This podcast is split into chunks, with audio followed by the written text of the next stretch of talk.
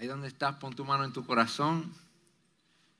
En tus propias palabras, dile, Señor, habla mi vida. Dios, gracias porque tú eres un buen padre. Un padre que nos ama tanto que continúa hablando a nuestros corazones, guiándonos por el camino correcto, consolando al que está triste, confrontando con tu palabra a aquellos que necesitamos ser confrontados, porque tú eres un buen Dios que corrige también. Esta mañana echamos a un lado cualquier distracción, te decimos que estamos dispuestos y abiertos a escuchar tu voz.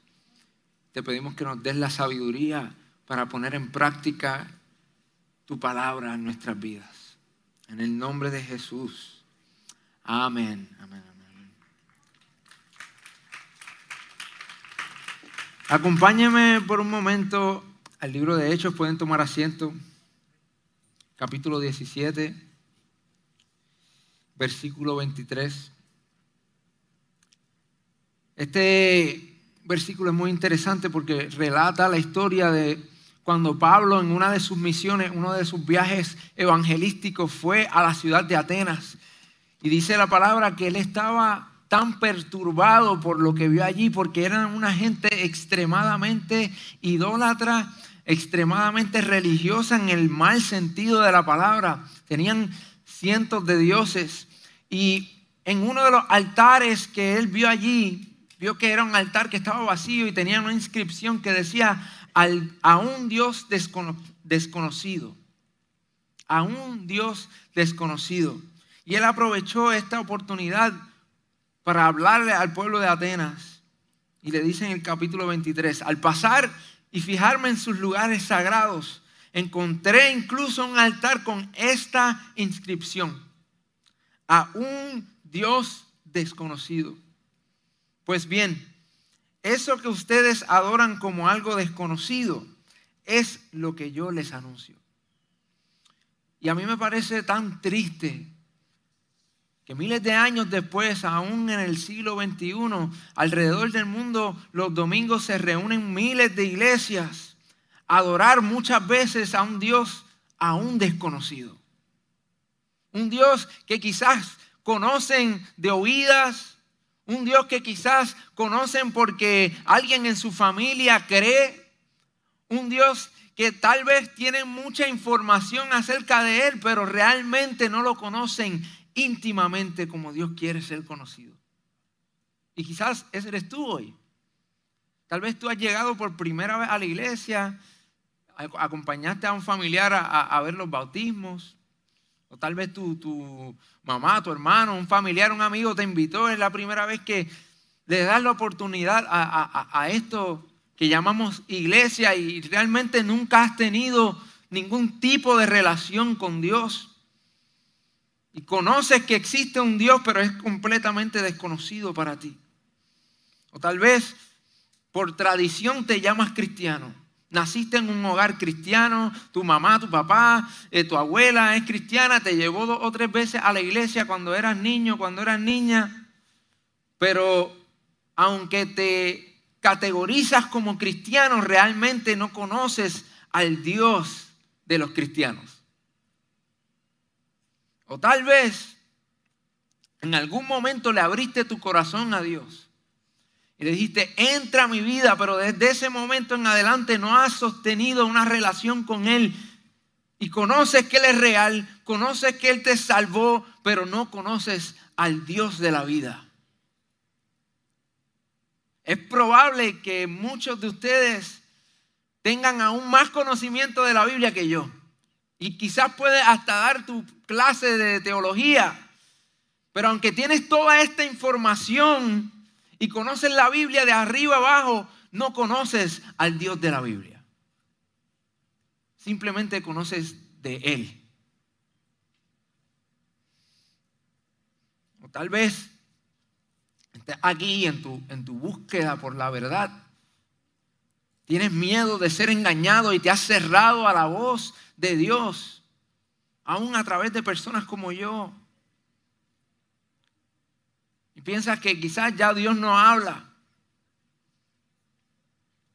Aunque Dios habla de muchas maneras.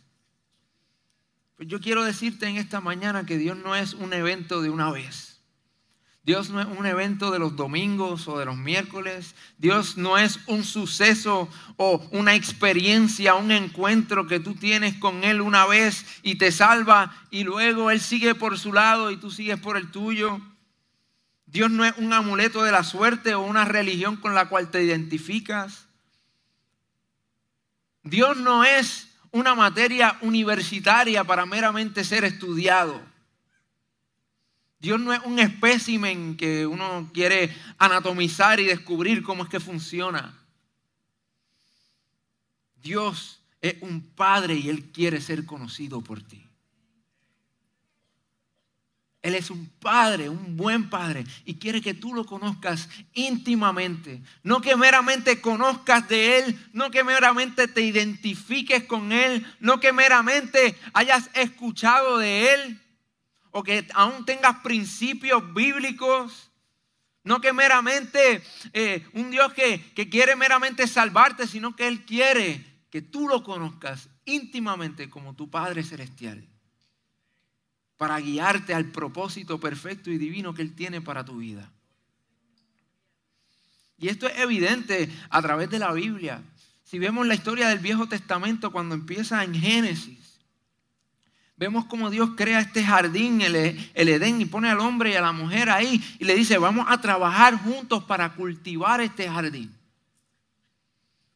Y qué interesante que Dios pudiendo haberlo cultivado él mismo, quizás decir una palabra y ya todo sigue en orden y no hay que hacer más nada, él quiso trabajar con sus hijos. Él quiso trabajar con nosotros. Y dice la palabra que Adán y Eva estaban completamente desnudos y esto también es un símbolo del tipo de relación que ellos tenían con Dios y el uno con el otro. Una relación tan íntima que no había nada que esconder.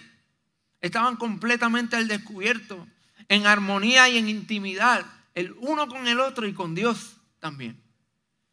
Pero el ser humano echó a perder esa relación. Y la historia del Viejo Testamento se resume en lo siguiente. Es la historia del plan de Dios a través de la familia de Abraham para reconciliar al humano con Dios. Para volver a darnos esa relación de intimidad que tuvimos en el Edén. De eso se trata el Viejo Testamento. Es la historia de cómo Dios a través de una familia completamente disfuncional, completamente que le dio 20 dolores de cabeza a Dios, a través de esta familia en esta descendencia es que nace Jesús a traer la salvación al mundo. Pero Jesús nos vino meramente a salvarnos de, de, que cuando muramos, ok, ya vamos para el cielo, no tenemos que preocuparnos por el infierno. Él murió para que tú y yo tengamos acceso a una relación íntima con nuestro Padre aquí y ahora.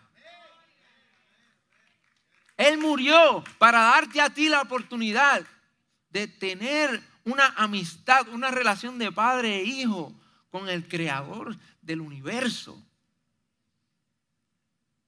El rey de reyes. Qué locura me parece a mí que alguien tan majestuoso, tan glorioso, que no necesita absolutamente nada de nosotros, lo haya dado todo sin aseguranza porque ahora la bola está en tu lado de la cancha. Y es tu decisión acercarte a Él, porque Él ya está cerca. Él ya se ha acercado a nosotros. Y ahora Él te da la oportunidad a ti y el privilegio de conocerlo a Él como el Padre Celestial el que siempre está contigo, el que escucha tus oraciones, el que te guía, el que te protege, el que provee. Y eso es lo que Jesús vino a hacer. Por eso es que Jesús dijo, yo soy el camino, la verdad y la vida, y nadie viene al Padre si no es por mí. Eso fue lo que Dios hizo por ti y por mí. Y la historia del Viejo Testamento se resume en eso. En todo lo que Dios hizo en su fidelidad para que Jesús naciera en el momento perfecto para llevar tu pecado y el mío y restaurar la, la relación del humano con el Dios Padre eterno. Jesús dijo en Juan capítulo 17, versículo 3, dijo, y esta es la vida eterna, que te conozcan a ti, el único Dios verdadero, y a Jesucristo a quien tú has enviado. O sea, Él está declarando que la vida eterna está en conocer al Padre. Él quiere ir más allá de meramente, ok, no te preocupes que cuando muera está todo cool vas a estar conmigo en el paraíso. No. Estaríamos depreciando el sacrificio de Cristo en la cruz si no procuramos tener este tipo de relación con el Padre, porque para eso Él murió por nosotros. Dios quiere que lo conozcas. En Jeremías capítulo 9, versículo 23, dice así, Así dice el Señor, que no se gloríe el sabio de su sabiduría, ni el poderoso de su poder, ni el rico de su riqueza. Si alguien ha de gloriarse, que se gloríe en conocerme y de comprender que yo soy el Señor, que actúo en la tierra con amor, con derecho y justicia, pues es lo que a mí me agrada, afirma el Señor. Lo increíble es que Dios ya te conoce completamente a ti. Hasta el más íntimo pensamiento, el más profundo sentimiento, la experiencia quizás más oculta en ti que nadie más conoce, Dios la ve. Él la sabe. Y aún así te ama tal y como eres. Pero Él quiere que tú te acerques a Él para que lo conozcas íntimamente. En las escrituras lo vemos claramente. Usted no se ha preguntado por qué Dios no se revela mágicamente a nosotros. Él tiene el poder de hacerlo. Él puede aparecerse en toda su gloria en tu cuarto un día y, tocarte en la cabeza y de momento se abre tu mente y tú conoces a Dios en toda su gloria y su perfección y, y conoces todo de Dios. Pero Él no lo hace así. ¿Por qué? Porque Él quiere que nosotros valoremos nuestra relación con Él.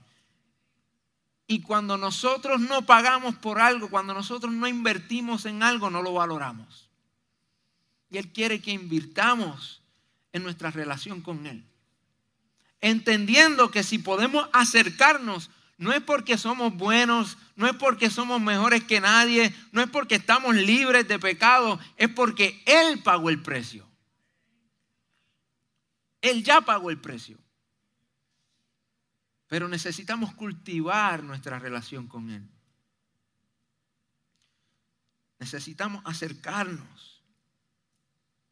Por eso es que Proverbios capítulo 8, versículo 17 dice, a los que me aman, este es Dios hablando, a los que me aman les correspondo, o sea, los amo también. A los que me buscan me doy a conocer. Dios no es un Dios distante, Dios no es un Dios que está sentado en su trono mirando, esperando a ver cuándo metes la pata para tirarte el látigo, el látigo o, o mandarte el rayo. No, Él está cerca. Él se da a conocer a aquellos que le buscan. Jeremías 33, 3 dice, clama a mí y yo te responderé y te daré a conocer cosas grandes y ocultas que tú no sabes. Ese es el tipo de relación que Dios quiere tener con nosotros.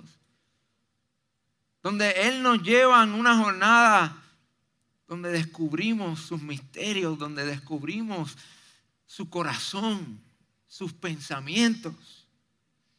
Mateo 7, 7, Jesús dijo, pidan y se les dará, busquen y encontrarán, llamen y se les abrirá.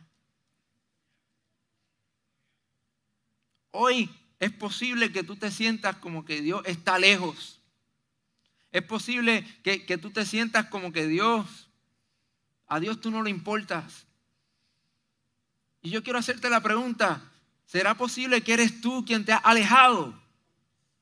¿Será posible que eres tú quien ha cerrado su corazón a su voz y no has estado dispuesto a escuchar lo que Él quiere decir aun cuando no nos gusta? ¿Será posible que no has buscado porque Él ya se hizo disponible? Que no has tocado la puerta. Él nos llama a cultivar esta relación, a invertir en esta relación para que valoremos el sacrificio de nuestro Señor Jesucristo en la cruz. Cuando nosotros decidimos renunciar a nuestra relación íntima con Dios, estamos básicamente dando por sentado el sacrificio de Jesús en la cruz. No lo estamos valorando. Y la realidad es que el hecho de que algo sea gratis para ti no significa que no costó nada. Alguien pagó por eso.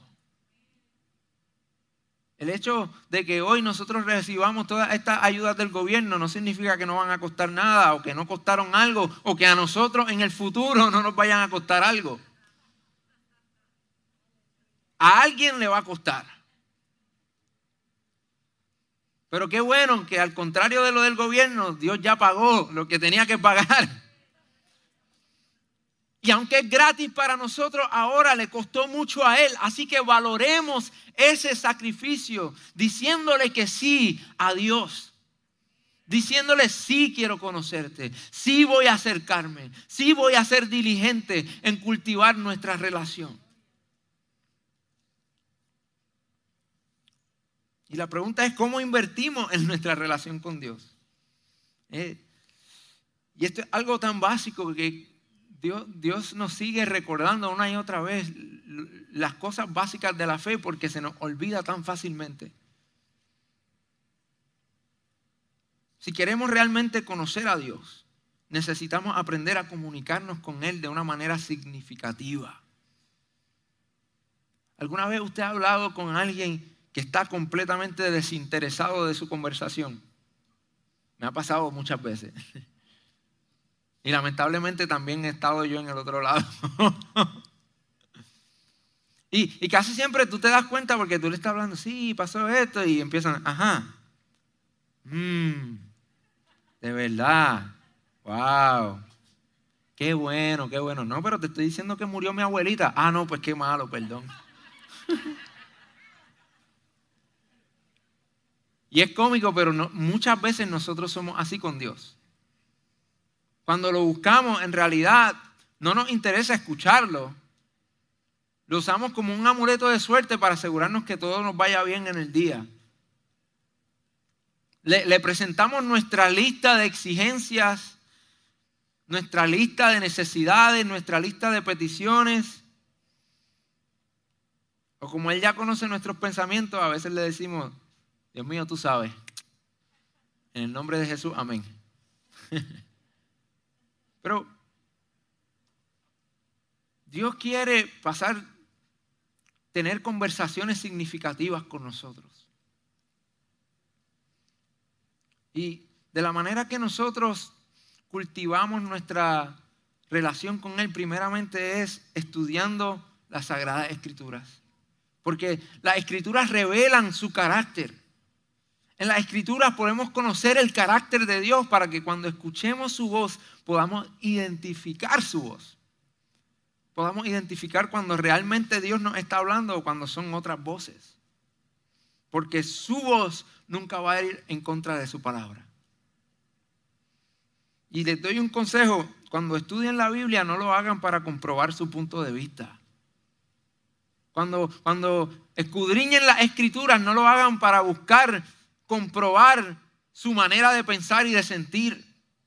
Porque algunas de las peores cosas que se han hecho en el mundo, de las cosas más horrendas, se han hecho por gente que buscaron en la Biblia pretextos para justificar su maldad.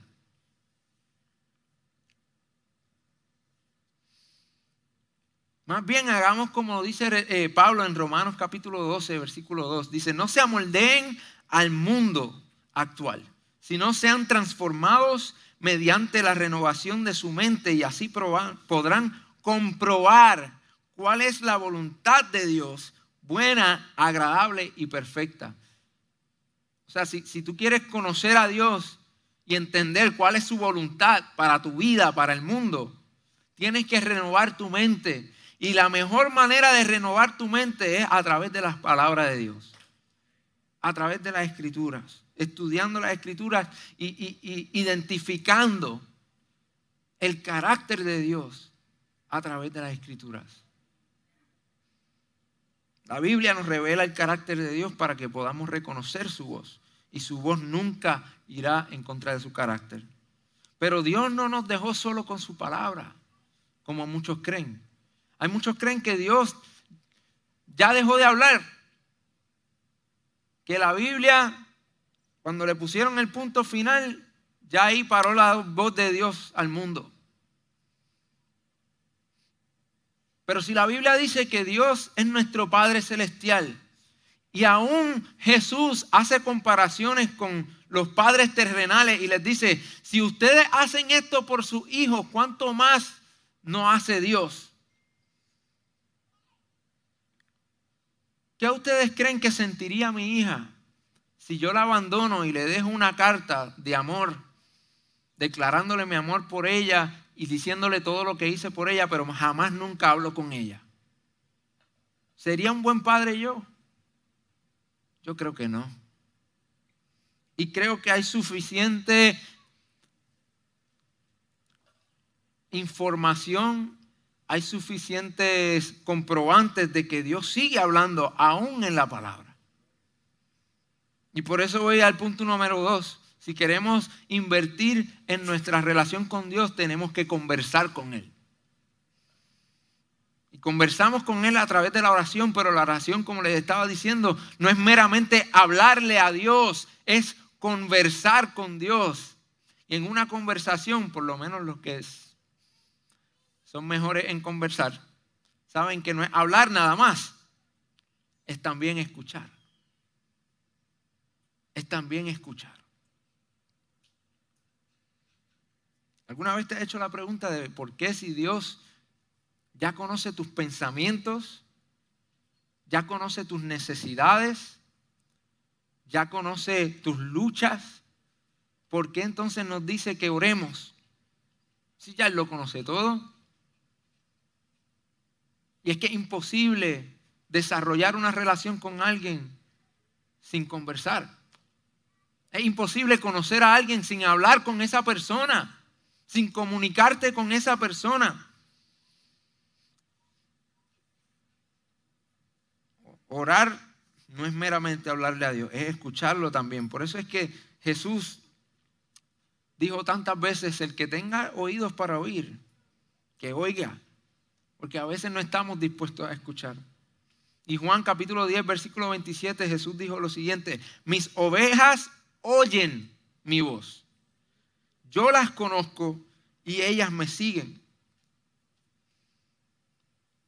Yo me considero parte del rebaño del Señor. Y tengo que aprender a escuchar su voz para seguirlo. Y Dios habla a través de su Espíritu Santo que vive en todos los que hemos abrazado a Jesús como nuestro Señor y Salvador.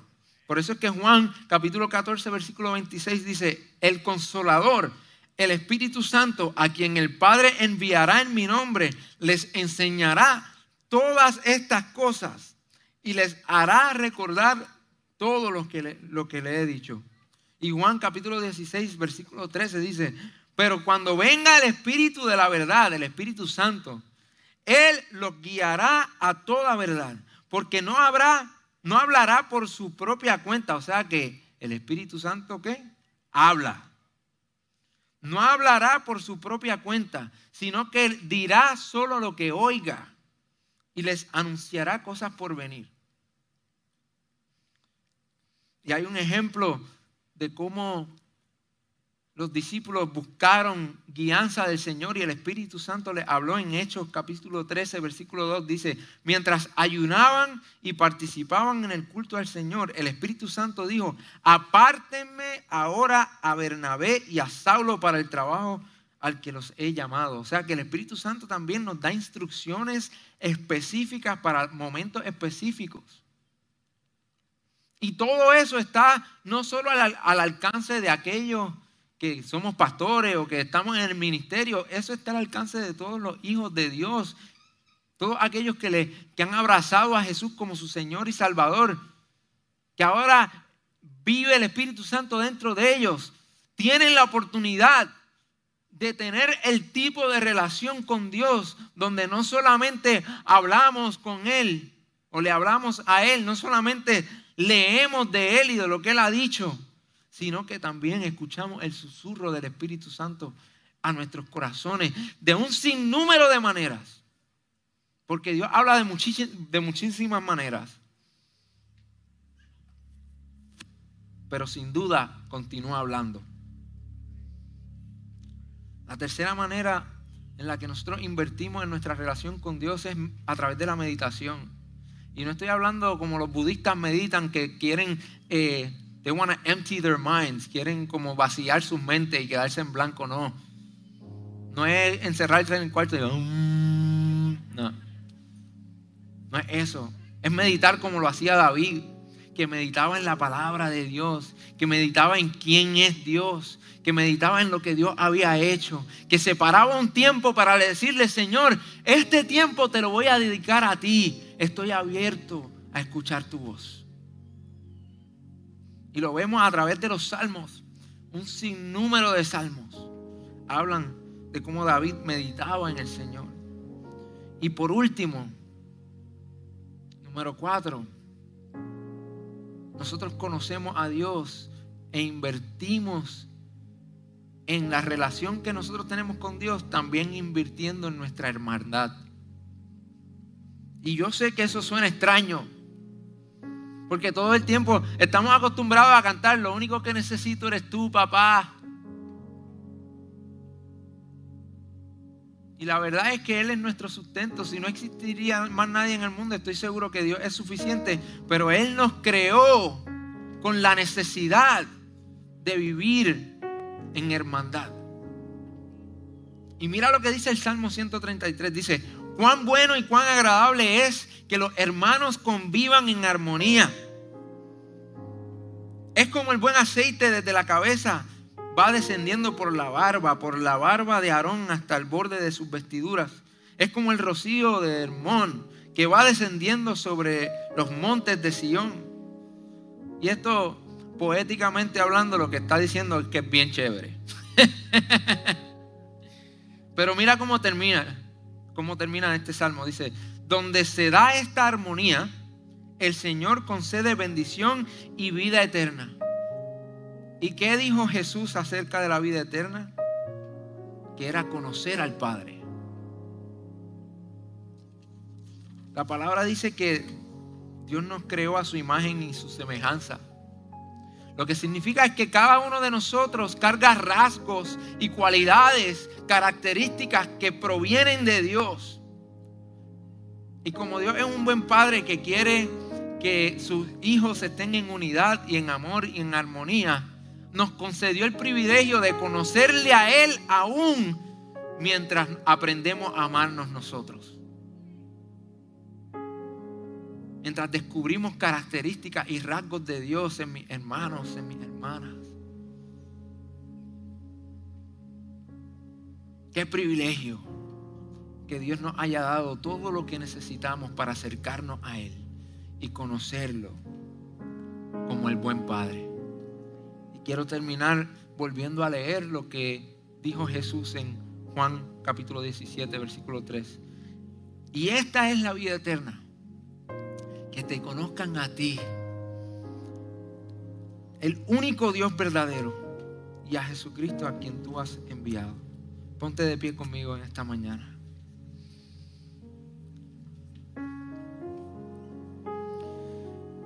Dios quiere que tú lo conozcas como como tu Padre Celestial. Dios quiere que tú lo conozcas como el que te provee, el que te guía, el que te protege, el que te corrige, el que te ama incondicionalmente, el que escucha tus oraciones, como tu amigo fiel, el que nunca te falla, el que siempre está ahí en las buenas, en las malas, en, la oscuridad, en la luz, siempre está ahí tu Padre Celestial, como tu Rey, como tu Salvador. Y las buenas noticias son primeramente que Él ya pagó el precio. Solo nos toca a nosotros acercarnos a Él. Y segundo, que aunque Dios es un Dios infinito y en nuestra mente humana jamás vamos a, poder comprenderlo por completo y entender su majestad, su gloria, tenemos una eternidad para hacerlo. Pero no esperes a pasar a la eternidad, comienza ahora. Porque no hay nada mejor que vivir en este mundo que parece estar al revés, lleno de una paz que solo provee el conocer que Dios está con nosotros y que Él tiene nuestra vida en sus manos. Quizás te has desconectado en las últimas semanas, en los últimos meses, en los últimos años. Has dejado de pasar tiempo con Él. Has dejado de, has perdido la costumbre de estudiar la palabra, de, buscarlo en, el, en la intimidad. Dios te está llamando a que regreses al lugar secreto. O tal vez te has, enfocado tanto en, en tu servicio por Él te has enfocado tanto en trabajar para Él, te has enfocado tanto en, en, conocer acerca de Él que te has olvidado que Él te ha hecho una invitación a conocerlo a Él personalmente e íntimamente.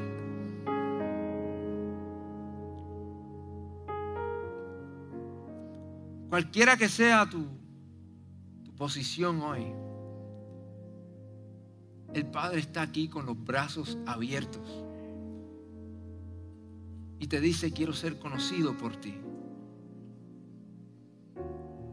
Solo ábrele tu corazón y decide tocar a la puerta.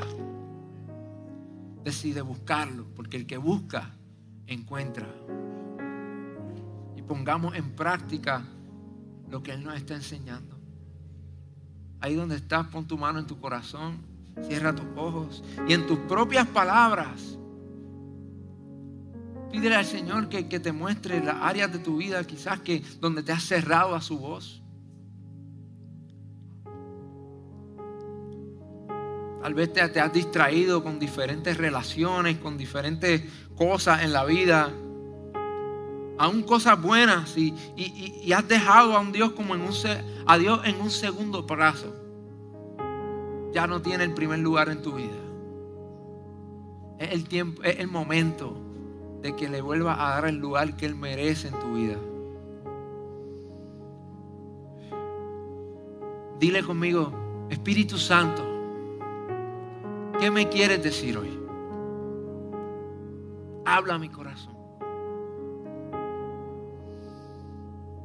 También me gustaría orar por aquellos de ustedes que quizás nunca le han dado la oportunidad a Dios para que entre en tu corazón y te transforme de adentro hacia afuera, te haga su hijo. Si ese eres tú y tú me estás viendo a través de las redes sociales o si estás aquí presencial con nosotros, yo te voy a invitar a que haga esta oración conmigo como un símbolo de que le entregas tu vida a Él. O tal vez tú le habías entregado tu vida al Señor y, y le diste la espalda. Este es el momento, Dios te ama tal y como eres, pero te ama demasiado como para dejarte como estás. Ábrele tu corazón. Y repite esta oración conmigo si eres tú. Dile, Señor Jesús, te entrego mi vida. Te entrego mi vida. Perdona mis pecados. Si ese fuiste tú en esta mañana, me encantaría saludarte, nos encantaría conectarnos contigo Ahí donde estás, si puedes levantar tu mano, queremos orar por ti, queremos conectarte con la casa. Si estás viéndonos a través de las redes sociales, puedes escribirnos a rdr.church, diagonal info. Si necesitas oración, escríbenos en el chat también.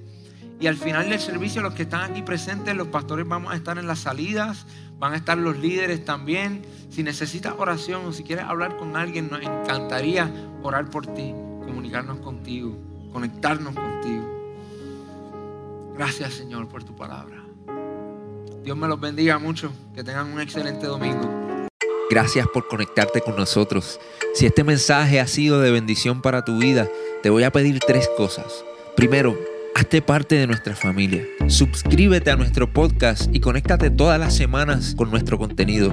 Número 2. Comparte nuestro contenido con tus amigos. Y número 3. Considera la posibilidad de asociarte con nosotros. Si Dios ha impactado tu vida a través de este ministerio, ayúdanos con tus donaciones a continuar bendiciendo a mucha gente. Lo puedes hacer yendo a iglesiardr.com diagonal donaciones.